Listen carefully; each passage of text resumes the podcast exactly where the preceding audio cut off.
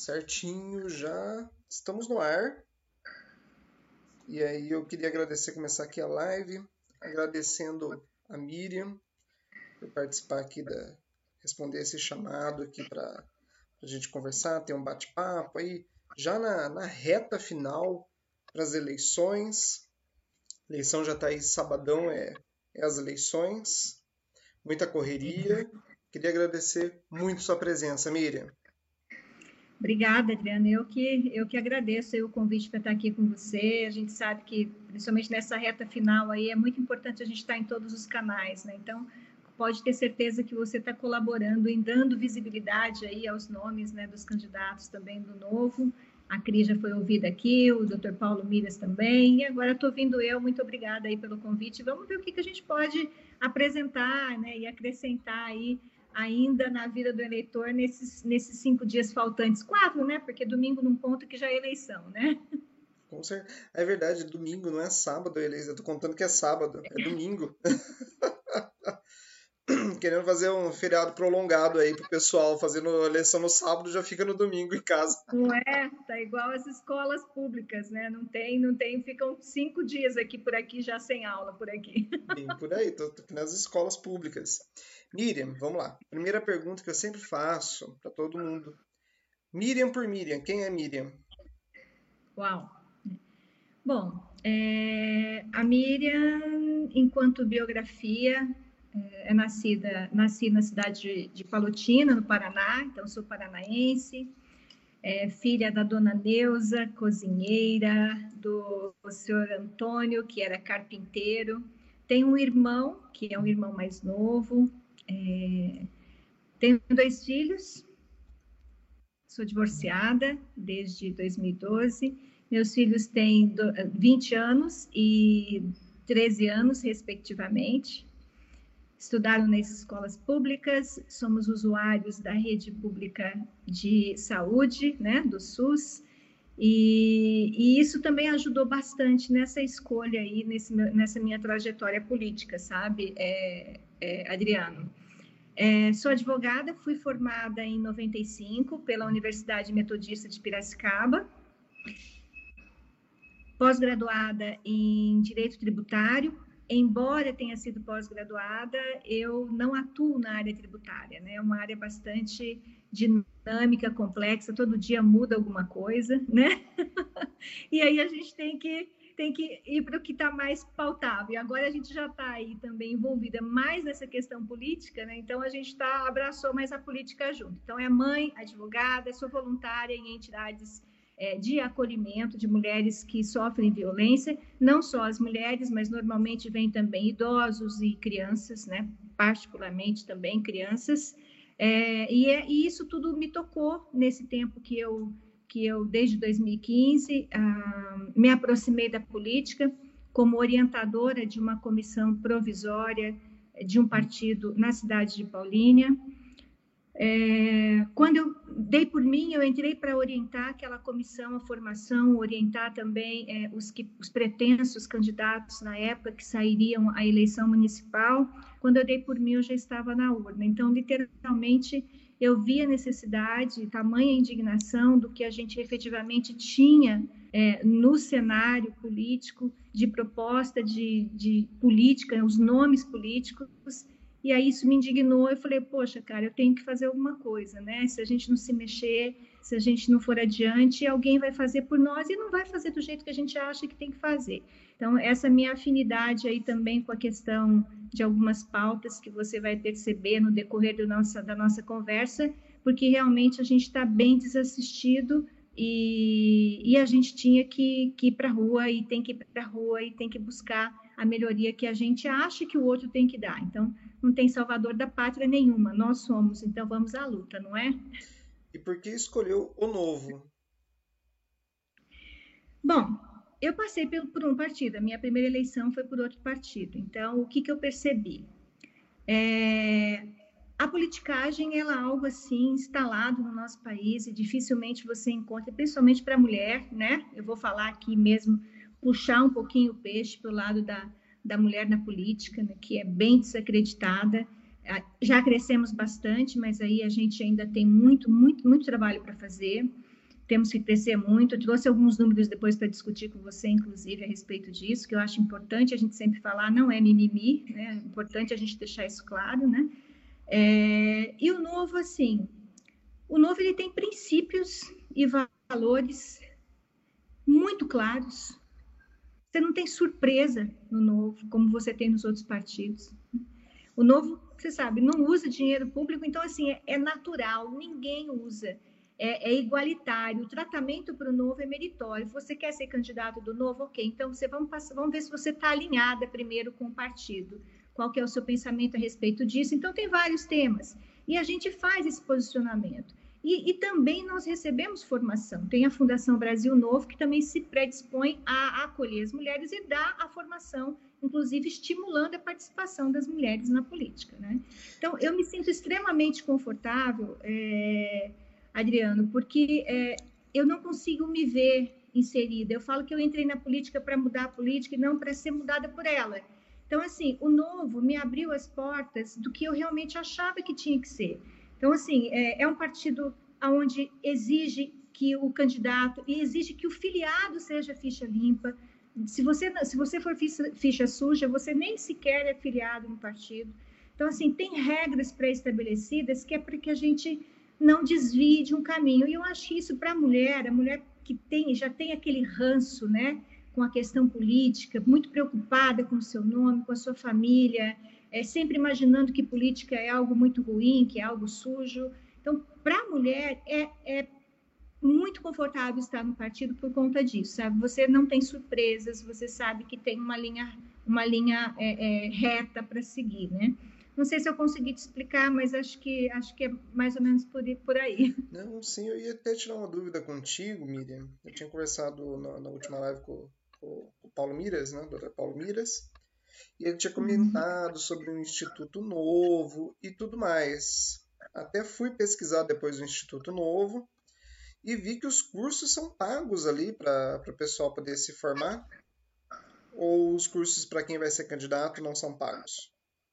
Não, são pagos por quê? E assim, é um preço até pode, pode para alguns pode não ser o preço módico, para outros é um preço até razoável pelo quanto que a gente aprende pelo, pelo serviço que está sendo prestado de informação, os professores gabaritados e tudo mais, né? O que, que acontece? O Novo, ele é um partido que não usa, não usa os recursos para ele se manter. A fundação, por assim ser, também é bem enxuta com relação ao que ele recebe. Né? Então, como ele é mantido, a fundação tem essa questão de ser mantido com pouco recurso, também não dá para a gente abrir, porque tudo tem um custo, né, Adriano? Então, é por isso que a gente trabalha, inclusive, com o curso num preço que, que também não é tão é, é, difícil de se colocar, né? É claro que a gente tem que ver o que, que seria equânime. Nós tivemos, por exemplo, candidatos e aí que é uma coisa interessante de colocar, enquanto na formação que nós tivemos antes do, do, processo seletivo ou no período do processo seletivo, nós tivemos candidatos, sim, que, olha, gente, eu vou fazer uma vaquinha para poder pagar, para eu poder estudar ali, e tudo bem, tudo bem, fizeram, os próprios candidatos fizeram e, e chegaram nesse consenso, porque para a gente é muito, é muito coerente e é muito consciente de que o, o, a fundação também não tem disponível o recurso para poder bancar o, os professores e tudo mais. Ainda chegaremos lá, mas, no entanto, tudo é muito novo, né? Adriano Novo, tudo é muito novo. É, eu perguntei porque quando o Paulo tinha me comentado né, sobre o Instituto, falei, ah, deixa eu conhecer um pouco o Instituto, eu fui ver o Instituto, falei, poxa, tinha uns cursos lá de mais de dois mil reais. Falei, caraca, cursos caros. Até acabei me matriculando em um dos cursos, tinha alguns cursos é, gratuitos é, esse, lá esse, e tudo mais. Esse, esse, que você, esse que você citou de 2000 foi um curso que foi ministrado para a formação de lideranças é, de membros diretórios. Então, você vê que a responsabilidade de quem lidera, lidera a mesa diretora de um partido, né, ela é muito grande. Então, assim, foi feito isso para exatamente nós termos a tamanha responsabilidade, né? A coisa é muito mais mais complexa ainda para não ter essa mistura que a gente tem nos outros partidos, né? Que é aí presidente de partido sendo sendo candidato. Então lá como não tem isso, a gente precisa mesmo a responsabilidade é, é gigante e o preço foi salgado. Eu concordo com você que o preço foi salgado. É, que eu fico pensando nisso, é uma coisa que eu sempre, eu sempre converso, acho que eu sempre acabo tocando nesse, nesse ponto, porque com todo mundo eu sempre falo. Isso não acaba tornando o novo, acaba sendo um pouco elitista ele? Não, sendo um partido mais para elite e tudo mais? Vejo, é, eu não vejo dessa forma. É, até respeito opiniões contrárias, mas o que, que acontece? Hoje, se você for fazer um curso é, desse nível em qualquer outra entidade, você vai pagar dois mil reais por mês. Entendeu? Então, assim, aquilo que o novo fornece para a gente nesse tipo de capacitação, é, ela é uma formação super focada, né, com propostas, é, é, com professores muito gabaritados e preparados, te, extremamente técnicos. Então, a informação que a gente colhe, o quanto a gente cresce, eu, eu nem digo que, assim, tudo no aprendizado é, é, é válido, né? Então, nessa situação, eu não vejo, se a gente comparar com o que se está no mercado, não vejo que, tem, que seja exagero, não. Parece que a gente fala, nossa, vou depositar, mas Divide isso na quantidade de meses que você vai ter de formação, você vai ver que é um investimento que, que vale a pena. Eu não vi, o, não vi o tempo do, do, do curso, né? acabei vendo só, é. bati o olho, viu rápido, então são vários meses, não é um curso rápido. Não, então. não, é, são vários meses. Ah, compreendi. Muito bom. Vamos parar de falar de partido, vamos falar de suas propostas, né? Que acho que é o foco da, da do nosso papo. Miriam, a gente já tinha tido uma pré-conversa, tudo mais, vi que você tinha algumas propostas para as mulheres, na área de tinha na área de educação também. Conta pra gente, o que, que você pretende fazer? Miriam foi eleita dia 1 de janeiro de 2023. O que, que você vai fazer? Ou pretende fazer, melhor dizendo. É isso aí. Bom, Adriano, são quatro pautas especificamente, não dá para a gente cuidar de tudo, né? Humanamente impossível. É, como eu fui procuradora-geral na Câmara de Vereadores lá em Montemor, eu falo sempre que estar do lado de dentro no legislativo foi muito importante para eu, eu ter o conhecimento do quanto é trabalhoso estar dentro do legislativo. Então, as pessoas têm uma ideia do lado de fora, nas críticas, nos apontamentos, nos julgamentos, né? Então, estar do lado de dentro foi, foi importante para mim nessa, nessa construção política também. É, e aí eu falo assim, falo sempre que todo mundo fala que o, a principal função de um deputado é a, é, é o, o, a, a, a, propositura de leis, né? E eu falo sempre que no meu olhar, eu como eleitora, Miriam como eleitora, eu acho que o principal fator e a principal atividade é o de fiscalizar é, de saber como que está sendo gerido, como que está sendo usado o dinheiro público, como que, tá, como que estão sendo prestados os serviços aos usuários, aí no caso paulistas, né? É, então, assim, fiscalização para mim, ah, é dever do deputado? É, mas a gente vê poucos deputados, são 94 na LESP, né? Poucos deputados encarando efetivamente essa questão da fiscalização. Então, é algo que eu acho que, até por ser advogada, também me ajuda nessa, nessa nessa vai me ajudar muito nessa caminhada. Né? Nós tivemos recentemente uma divulgação é, no Estado de São Paulo com uma ação que foi uma ação que um mutirão, por assim dizer, né, de técnicos, é, os fiscais do Tribunal de Contas do Estado de São Paulo, e a gente descobriu lá 641 obras é, atrasadas, paradas no Estado de São Paulo. Isso é coisa recente. Então, é esse governo que deixou essas obras paradas, né? E aí a gente precisa imaginar o que, que aconteceu. Nós somos 94.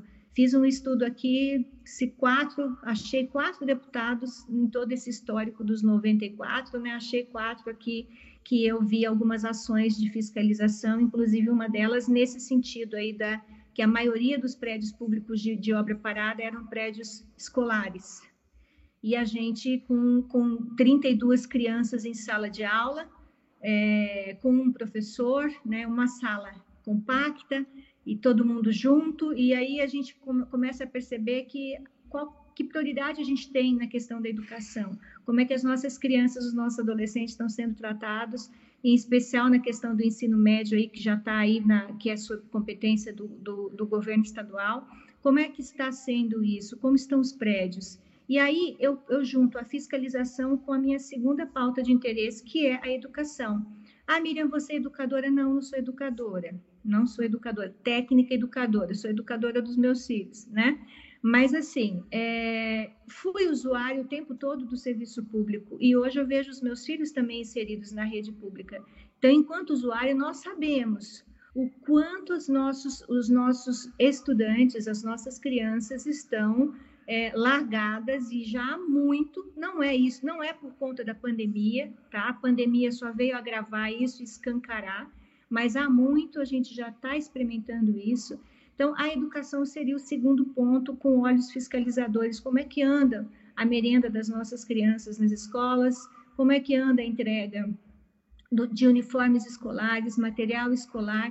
O que está sendo efetivamente entregue para as nossas crianças e para as famílias de maneira geral, né, com relação à escola, é, baseado nos valores que, que se gasta mensalmente aí pelo Estado. Então, o que, que a gente pode fazer para melhorar? O que, que a gente pode colocar de lupa nisso? Saber sobre os superfaturamentos, os sobrepreços, que também é outra ação que o TCE fez. O TCE deve ter lá, nas suas ações, são poucas mãos né, que podem fazer isso, mas é, a gente precisa atuar mais incisivamente. A gente não pode fingir de conta que não viu.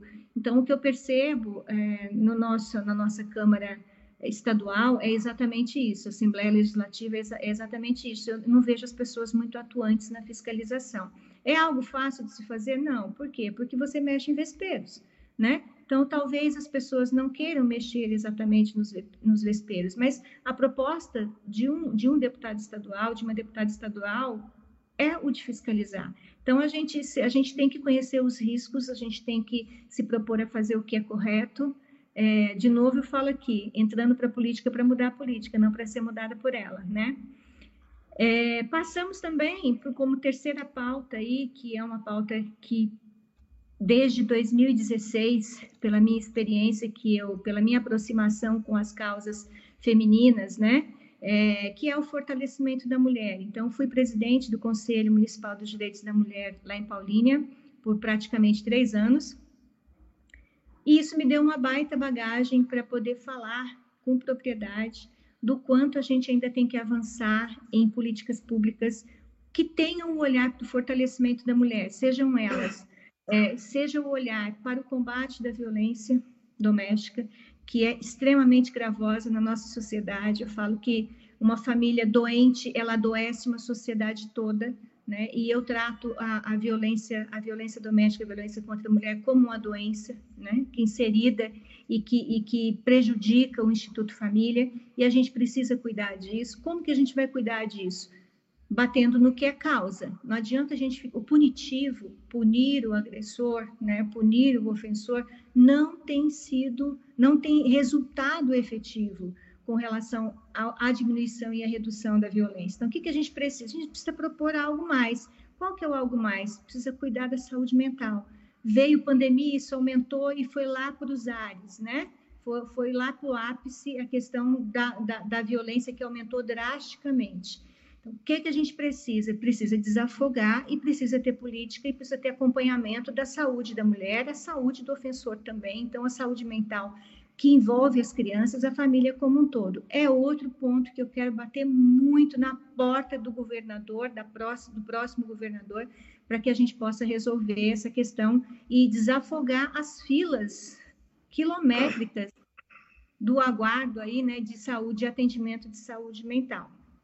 É, ainda no Aproveitando, Oi. Miriam, sobre o papo da, da mulher, pretende fazer alguma coisa sobre um papo bem, uma pauta bem comum de se perguntar: a disparidade salarial entre homens e mulheres? Então, o Estado, a gente consegue fazer algo motivacional para isso, tá? Mas eu digo que isso é uma pauta, é uma pauta de enfrentamento federal, inclusive, né? Porque eu vejo muito do comportamento social, sabe, Adriano? É, eu ia te falar da questão ainda do fortalecimento, falando da capacitação de mulheres para o mercado de trabalho, falando da capacitação de mulheres para o seu exercício e inserção na política efetivamente. Então, eu falo que são várias ações que não dá para a gente dizer que A ou B ou C tem responsabilidade. Todos temos, enquanto inclusive sociedade, não só as esferas de, de administração pública. O município tem, tem condições de exercer um, um, um, uma, uma, uma, um, trabalho legal com relação a isso, como, como Conselho da Mulher que, que integrei, que ainda integro, né? É, eu sei que é possível fazer muita coisa de capacitação das mulheres.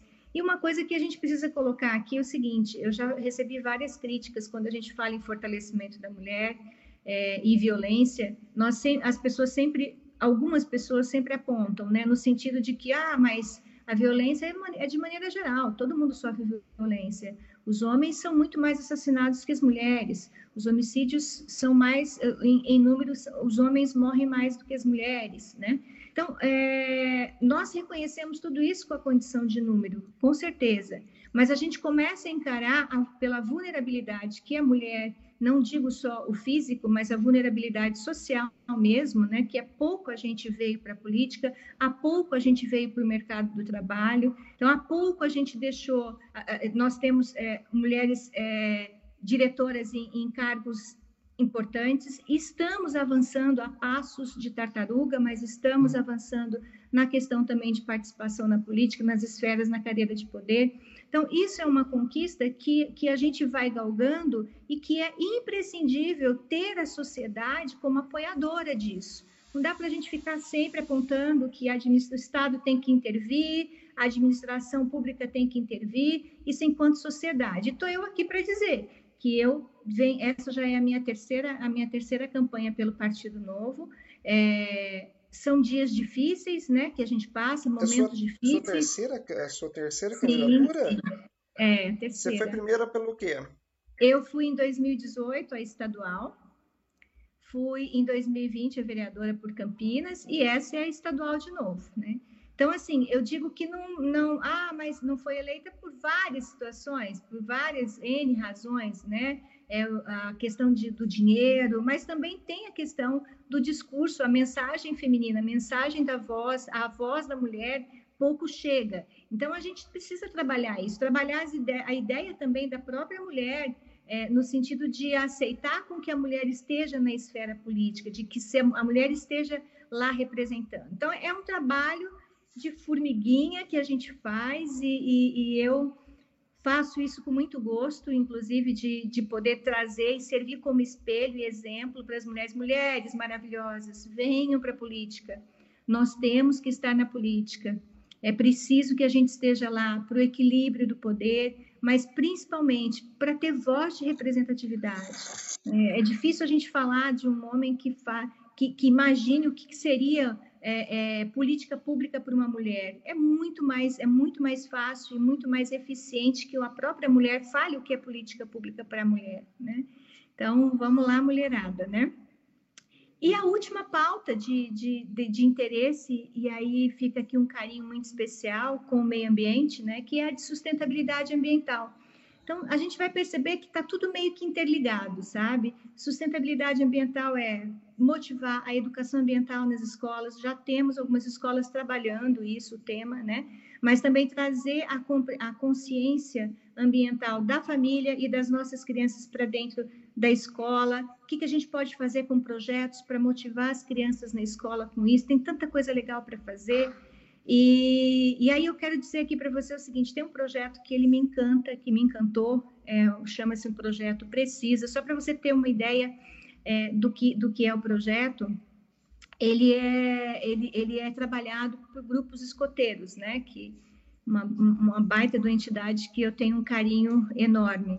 E o que, que acontece? A gente faz um trabalho com o lixo eletrônico. Então, se você tem lá qualquer equipamento eletrônico, eletroeletrônico que você tem em casa que está em desuso para você não serve, para a gente serve. Então a gente faz uma coleta, tudo isso uma coleta consciente, uma coleta muito bem feita e, e com, com, todo com todo o rigor que precisa ser feito, né? Tem material que exige mais da, da, da de como ele vai ser coletado. É, temos temos uma empresa parceira que ela faz a separação dos componentes disso e isso se transforma em dinheiro. Se transformando em dinheiro, nós podemos destinar isso para projetos sociais. Isso ajuda. Nós fazemos do lixo, arrumamos uma forma de, de garantir projetos sociais, desafogamos um pouco o cofre público na Secretaria de Assistência, né? E envolve toda uma coletividade nesse trabalho. Então, é, é, essa coisa traz não só o fortalecimento de vínculo comunitário, como familiar também, e dentro do ambiente escolar. Então, tem, eu falo que está muito interligado com educação, está é, tá interligado com o meio ambiente, então está interligado com o fortalecimento da família, é muita coisa assim junto, né? E o que pode esperar da Miriam é mais, é mais ou menos isso, é nesse sentido, é o meu engajamento nesse sentido, enquanto, enquanto proposta de atuação. Hum, muito bom, Miriam, muito bom. Falamos das propostas, falamos das, das suas pautas, tudo mais. Agora eu quero saber um pouquinho mais. Miriam no poder, certo? Foi eleita, tudo certinho. Como Miriam ir lá trabalhar com a questão se houver emendas? Emendas parlamentares ou verbas parlamentares? Então, veja, o que, que acontece com a questão de emendas? Né? Isso, isso, é um, isso para a gente é um, é, um, é um desgaste muito grande, né? Porque as emendas, infelizmente, são utilizadas como, como manutenção de currais ele, eleitorais, né? É, tivéssemos, eu falo sempre da questão, uh, tivéssemos uma, uma forma eficiente, de efetiva mesmo de destinar essas emendas, mas eu acho sempre o seguinte: quem mais sabe das necessidades, quem deveria mais conhecer da necessidade de investimento nisso ou naquilo é o próprio Poder Executivo. O Legislativo tem que cuidar do que é, do que é competência dele. Então, através das emendas, é, a gente acaba utilizando dessas emendas com, com, com um recurso que, que o próprio executivo deveria utilizar. Então, por que utilizar das emendas e por que, e outra que eles ficam se gabando, né?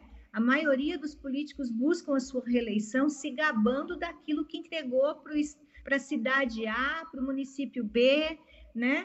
É, e ficam se gabando como se fosse dinheiro deles. E não é dinheiro deles, é dinheiro nosso, são os nossos impostos. Então, assim, eu acho que é, existe uma invasão com, com relação à emenda, existe uma invasão do que é do que é competência do executivo. Mas isso foi criado, foi criado, criou-se legislação e isso está tá em atividade. Mas eu, particularmente, Miriam, é, acredito que essa questão das emendas elas servem mais para manter o curral eleitoral do que, do que efetivamente é, é, atingir o, o princípio de ah, não, nós vamos garantir que esse dinheiro seja utilizado na educação. Tá, mas é obrigado, já tem, a lei está lá, tem tanto para gastar com educação, tanto para investir na segurança, tanto para investir em saúde. Então, o, como que se usa isso? Por que, que o vereador tem que definir como é que vai ser utilizado o dinheiro, né, esse recurso com destino disso ou daquilo? Então, eu, eu sinceramente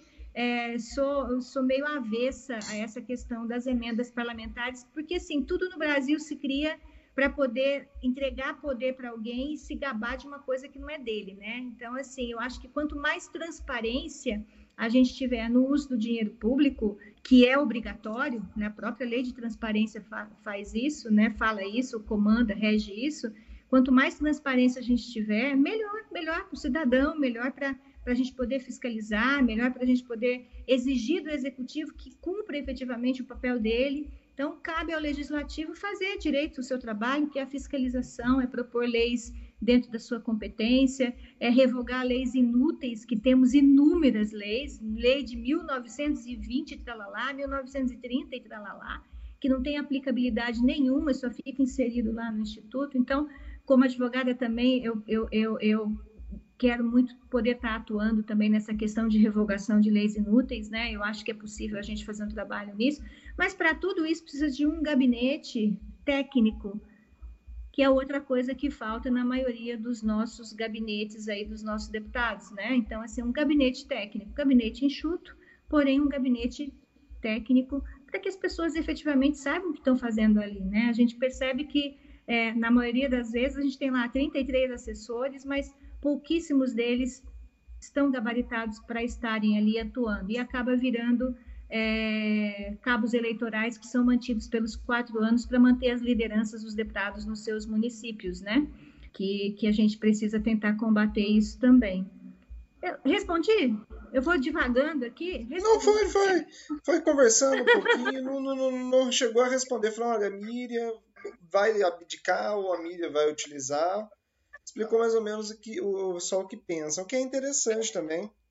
Apesar de eu sempre pensar que essas emendas às vezes são, são dadas a eles por questão de uma proximidade que eles teriam com a população. Né? Por exemplo, você elege o um exemplo, elegemos o Dória como governador na, último, na última campanha. Então, por exemplo, o Dória eu nunca vi a cara dele, nunca vi nem ele de perto, não sei nem como é que ele é. Mas, por exemplo, a... vou dar um exemplo aqui, o Carlos Sampaio, que é da, da região de Campinas. Ele, eu já vi a cara dele, sei quem ele é. Um exemplo. Então, por exemplo, ele vai entendo que ele tem uma proximidade com o eleitor maior que o Dória vai ter com a região de Campinas enxergo dessa, dessa maneira. E eu fico vendo, às vezes eu fico pensando, novo, tá legal. A gente elege o novo, o novo vai fazer toda essa, essa eleição, mas e aí? Quando a gente precisar, vamos bater na, bater na porta do Dória?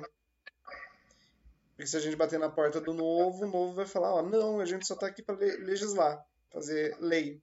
É isso que, assim, às vezes eu fico meio que na. A gente está aqui para fiscalizar, por dúvida. isso que eu bato muito na fiscalização. fiscalizar, apenas fiscalizar. É, quem fiscaliza faz os investimentos acontecerem, né?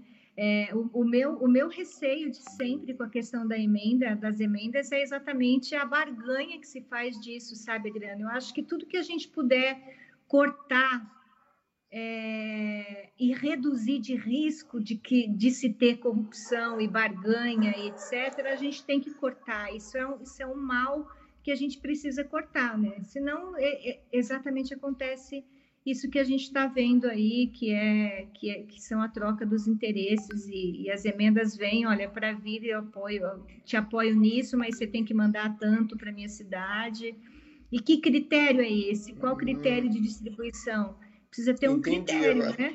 Vamos ter um critério técnico para distribuir isso, então, não é?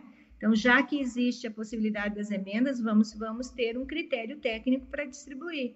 Então, uh, é, eu acho que é mais ou menos isso. Entendi. Agora, falando sobre critérios técnicos, você tinha comentado sobre gabinetes técnicos. Hoje, um deputado estadual são quantos assessores dentro do gabinete? Tem gabinete, tem gabinete que tem 15, tem gabinete que tem 20, tem gabinete que tem 30, é, meio, é uma coisa meio. Olha, o, o, tem um. Deixa eu fazer um, um, uma, uma, até uma, uma, uma anotação aqui, uma informação. É, nós temos um aplicativo, é que eu, eu, se eu estivesse fazendo do notebook, eu mostraria para vocês no, através do celular. Mas é bom para o público que está assistindo a gente, eu não sei se você conhece, é, Adriano, mas tem um aplicativo, gente, que se chama é, Fiscaliza Cidadão. Então, esse Fiscaliza Cidadão foi uma iniciativa louvável por parte da Assembleia Legislativa de São Paulo de deixar transparente os gastos do gabinete de cada um, de cada deputado estadual, deputada estadual.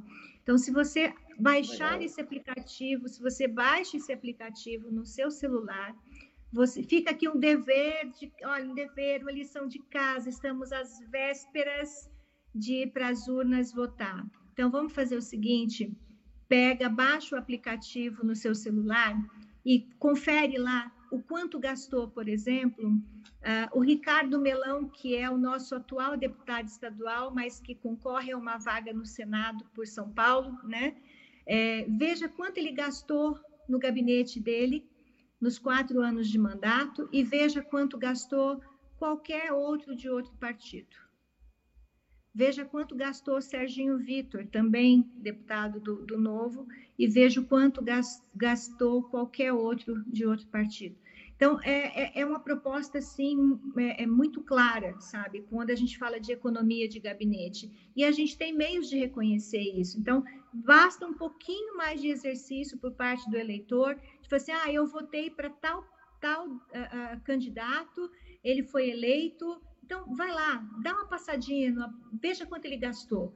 Veja se você concorda com aquele tipo de gasto, com o que se gastou, o quanto se gastou, e perceba o que foi efetivamente que aquele deputado estadual conseguiu produzir enquanto atuação dele em prol do seu, do seu, da sua região, em prol das escolas que estão na sua cidade. Se você tem, é, nós temos, por exemplo, aqui pertinho Sumaré. Sumaré até hoje não tem hospital público, não tem hospital municipal. Usa o hospital de Paulínia. Então, quer dizer, é, quantos e quantas gerações de uma mesma família passam e a coisa não acontece, não muda e não se destina. Então, é só para manter o poder, a gente não vê o crescimento nos municípios, né? É, então, é uma outra coisa que fica aqui para o eleitor que está aí, vai lá, confere, vê se você ajudou a eleger uma pessoa que efetiva, efetivamente cumpriu com o que prometeu, com a sua promessa de campanha, e que o que é pior, além de não ter cumprido, agora busca a reeleição. Então, vamos colocar gente nova lá, para ver se a gente dá um chacoalhão nisso e dá um, e dá um recado bem grande, né? Dá um recado bem grande aí para quem, quem não está cumprindo o seu dever. Fiscaliza Cidadão se chama o aplicativo? Fiscaliza Cidadão, exatamente. Muito legal. Vou pesquisar, depois eu deixo aqui no fixado no primeiro comentário o Vai link lá. dele, Fiscaliza Cidadão. E ele fala tudo, ele fala sobre quanto gastou de material, quanto gastou de combustível, quanto gastou de auxílio moradia, que também tem, deputado estadual também tem, né? Então é, é, bom, é bom olhar lá. É o, isso é uma dúvida que eu sempre fiquei pensando, já foi acho que eu conversei com o, o Paulo, a gente teve uma, uma conversa sobre isso, pensando, refletindo um pouco sobre o auxílio moradia e afins. Eu sempre fiquei na dúvida que eu falo que o auxílio moradia, se o cara mora em, aqui no estado de São Paulo, não faz sentido ele ter um auxílio moradia. Ele pode ir até a capital e voltar. Mas, por exemplo, quando ele está lá em Brasília, eu não acho justo, porque se você trabalha numa empresa particular, numa empresa privada, é, todos os gastos de, você ter que se locomover ou até mesmo é, ter que ficar em um local, a empresa costeia no momento de um trabalho. O novo, como é que ele trata sobre essa situação? Ele faz com que o candidato tire tudo do seu bolso, mesmo o candidato estando a trabalho, né? Eu entendo que assim, ah, um dia que ele está de, de lazer, enfim, é um problema dele. Mas aí, o dia que ele está a trabalho, ele tem que. O, o, candidato sai daqui de São Paulo, da, da Lesp, tem que ir lá em Brasília resolver algum pepino. Ele vai ter que ir a trabalho, ter que tirar do seu próprio bolso, ou seja, ele tira do seu próprio sustento para poder trabalhar. Adriano, venhamos e convenhamos que a remuneração de um deputado ela é muito além né, do, da, da, do médio de, do brasileiro, do salário médio do brasileiro, muito, mas muito além. Então, o que, que acontece? O novo, sim, a gente, uma, nós assinamos um termo de compromisso que vamos abrir mão de regalias e privilégios políticos. Então, quando você fala que uma empresa privada trata de uma forma, eu digo o seguinte: nós não estamos lidando com o dinheiro privado, nós estamos lidando com o dinheiro do pagador de imposto. Então, se eu entro e se eu aceitei as condições, por isso que eu, lá no início você me perguntou por que o novo, eu falo que o novo tem regras claras. Eu estou admitindo, me, me comprometendo a fazer da minha atuação o melhor e mais eficiente possível, com o mínimo de custo possível. Então, assim, eu acho que nós já, já somos remunerados, seremos remunerados é, adequadamente para a nossa atuação, eu não acho justo que o pagador de imposto tenha que pagar esse tipo de coisa. Eu não acho. E é por isso que eu estou no novo também. Então, é, porque nós pagamos, nós somos os pagadores, né? e, e, não me conforta ter que pagar auxílio moradia para alguém que decidiu ser deputado federal, senador. Ele decidiu ser. Então, se ele tem uma moradia lá. Então... Contrato, hum. Compare comigo que numa empresa privada, por exemplo, ah, você, no seu caso, advogado, você foi advogada da, sei lá, da Unilever, por exemplo. Uhum. Você decidiu ser advogado da Unilever também. Entendeu? Só que daí você está tirando os seus custeios. Eu decidi, eu decidi ser é, uma advogada da Unilever, como você está colocando, mas sabendo dos benefícios que a Unilever está destinando para o cargo que eu estou desempenhando.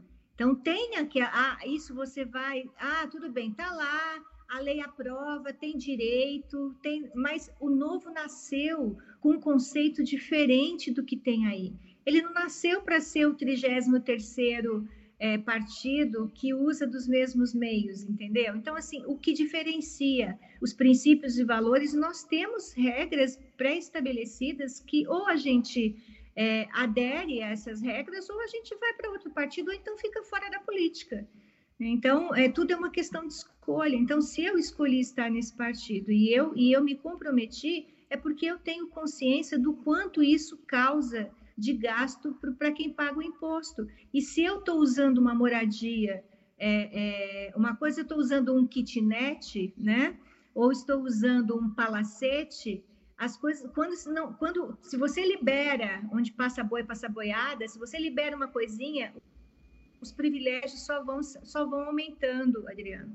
Nosso problema é que o dinheiro público ele é finito, as pessoas tratam como se ele fosse infinito. É, isso é então, um quem problema. paga a conta, Sim. quem paga a conta, hoje a gente põe isso, daqui a pouco é mais um pouquinho, daqui a pouco mais um pouquinho. Qual que é o grande problema do funcionalismo público? É, foram se, foram, foi se perdendo as rédeas com relação a, a, aos salários, nós tivemos um problema sério aí agora, estamos experimentando um problema sério da questão da classe de enfermagem. Né? Então, assim, os hospitais estavam é, não desmerecendo a questão do, do, do, profissional de forma alguma, longe de mim, é, somos extremamente gratos, especialmente pelo tempo pandêmico que a gente que a gente passou, eles foram grandes guerreiros, ficaram na linha de frente, lidando com a população e cuidando da nossa saúde. Então, não é isso. A questão é nós estamos, enquanto município, nós estamos, os hospitais municipais estão é, é, é, preparados para o impacto dessa conta no, no, cofre público. Então, quanto mais, tudo exige uma, uma, uma responsabilidade, é probidade mesmo fiscal, de, de, gestão, de responsabilidade. Então, a gente tem que olhar isso. Aí, o que, que acontece?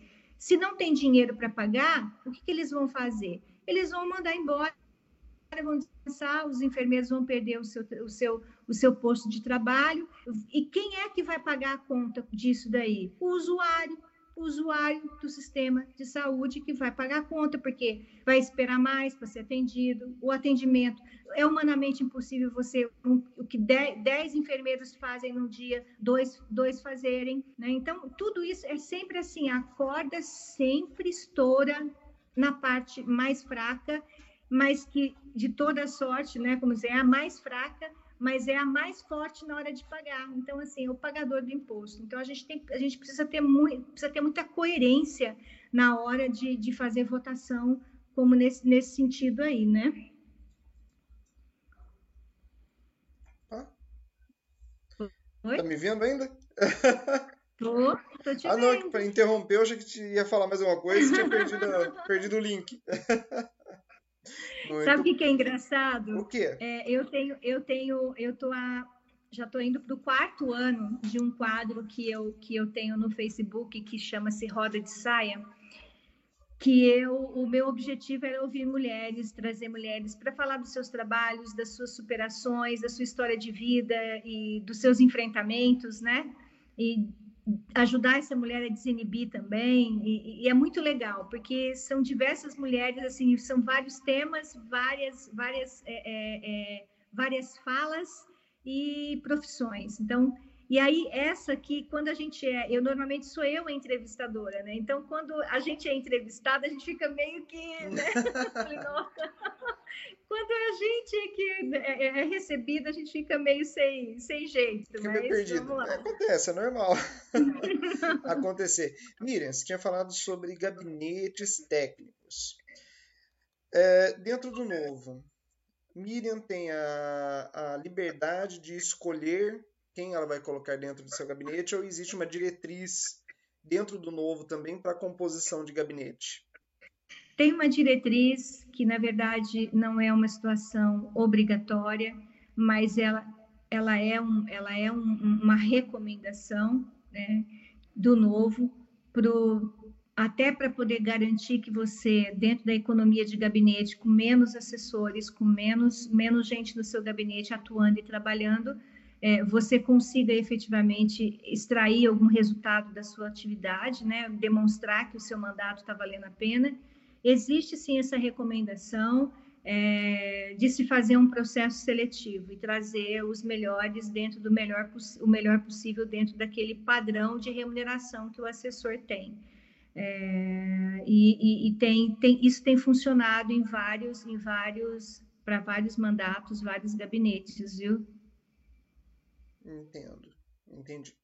Tem uma, uma, uma, uma certa diretriz, mas assim, é um pouco uma diretriz de, composi de composição, não de quem vai, você vai escolher. Eu achava que o novo teria uma, uma diretriz de que, ah, não, tem que ser composto, exemplo, são 20% a menos de, de, de, cargos, porém, esses cargos que estão aqui teriam que ser de pessoas do novo. Achava não, algo não, do gênero.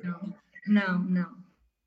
É um, é, já é aberto a, é a indicação. Recomenda a recomendação é que você faça processo seletivo, porque o seu mandato vai estar lá e o novo quer que o seu mandato tenha resultado, e para ter resultado é importante que você tenha pessoas preparadas para estar lá, não cabos eleitorais, né? Hum, hum, muito bem.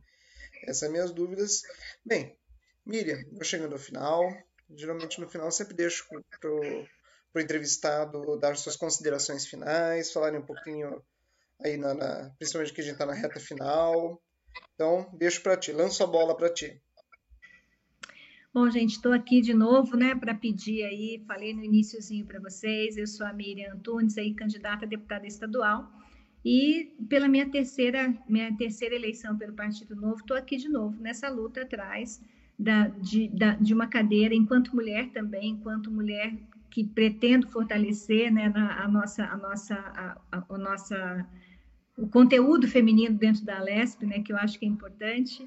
E para quem quiser conhecer um pouquinho mais de mim, a gente bateu um papo aqui, mas quem quiser conhecer um pouquinho mais, com certeza vai achar muita coisa nas redes sociais. É Miriam Tunes BR, Facebook Facebook, Instagram, LinkedIn, YouTube, tudo Miriam Tunes BR. Você vai conseguir achar alguma coisa lá. E estou super à disposição é, para os feedbacks aí, enquanto proposta que a gente colocou aqui, mas também do que para ouvir o eleitor, porque eu acho que o eleitor ele precisa ser, ser ouvido em várias situações. Uma coisa que eu quero colocar para vocês também é que nessa questão de, de ouvir o eleitor, eu pretendo instalar o gabinete aberto, que é exatamente a participação mais próxima do eleitor do meu mandato, enquanto prestação de conta, enquanto sugestão de projeto.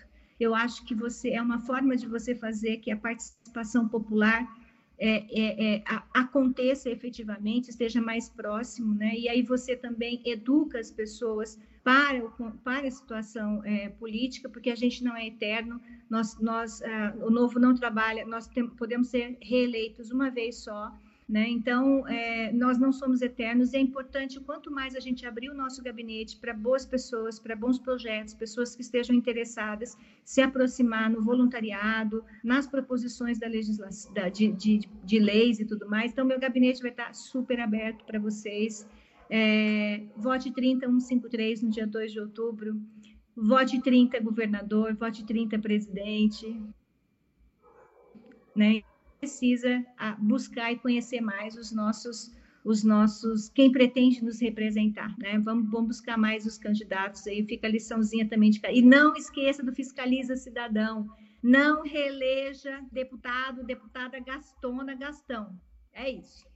Combinado. Bem, Vou finalizar a live, vou continuar aqui a conversa com a Miriam, mas aqui aberto ao público, estou finalizando, tá bom? Até a próxima, pessoal. Tchau, muito gente, obrigado por ter noite, participado, obrigada. Miriam. Agradeço muito pela sua participação. Obrigada, Adriano.